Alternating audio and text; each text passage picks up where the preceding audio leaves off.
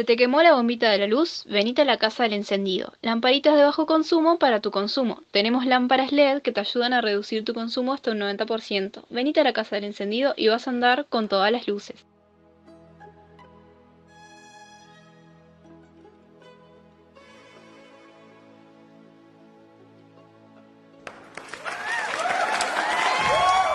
Bienvenidos una vez más a nuestro queridísimo podcast. En esta tarde fría de este 1 de agosto les traemos un nuevo episodio al que titulamos Veo, veo, ¿dónde estás? Que no te veo.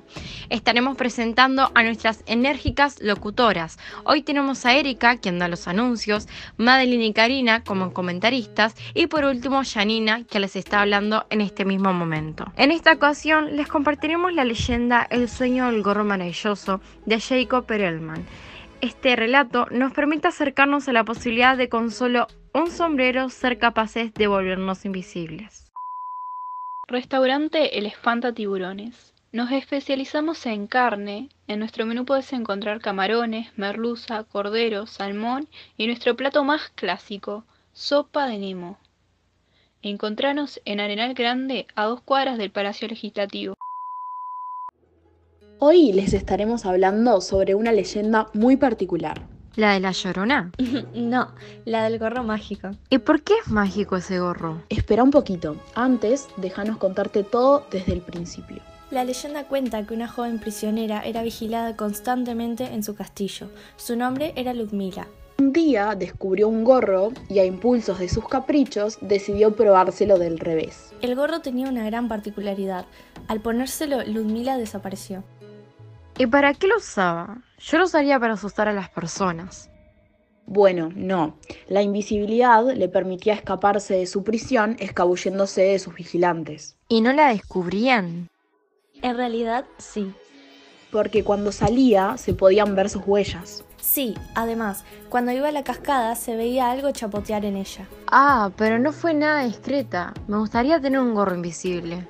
Eso es imposible, pero existen cuerpos que sí se pueden volver invisibles. Claro, cuando se pone un objeto transparente en un medio con mayor refrangibilidad, este deja de verse. ¿Y qué es la refrangibilidad? Uh, che, ¿qué venís sin estudiar vos? Déjala, yo le explico. La refrangibilidad es la propiedad de los rayos luminosos de desviarse, pasando de un medio más denso a otro menos denso o viceversa. Ok, ahora entiendo, como cuando colocas un vidrio en el agua. Sí, exactamente. Ay, qué aburrido entonces. Nunca voy a poder ser invisible. ¿Me estás diciendo que un vidrio puede ser invisible y yo no? Y bueno, ahora sabes que no. Sí, mirale el lado positivo. Si fueras un vidrio, no podrías comer. Tenés razón, y hoy a milanesa en casa, espero no desaparezca. Y hablando de milanesas... Para pa, pa, pa. Mundo de la milanesa. Prueba nuestras nuevas milanesas sabor de otro mundo. Variedad de precios y gustos, todo para tu conveniencia. Se amolda a tu bolsillo. Entonces, ¿te gustó la historia? Sí, está muy buena, pero ya se está haciendo tarde. No tengo el gorro mágico, pero yo me desaparezco. Nos vemos la próxima semana. Nos vemos en el próximo episodio.